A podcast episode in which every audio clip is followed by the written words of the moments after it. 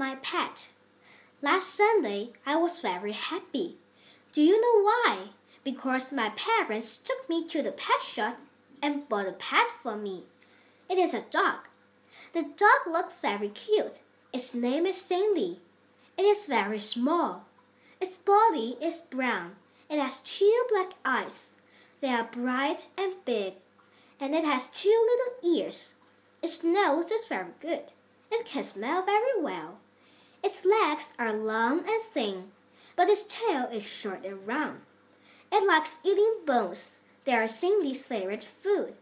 It eats three bones every day. My dog is also very clever.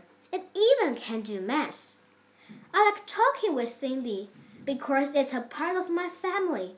I'd like to share my happiness with it. When I'm sad, talking with Cindy makes me feel better. Although Cindy isn't the best dog in the world, it is the best pet in my heart.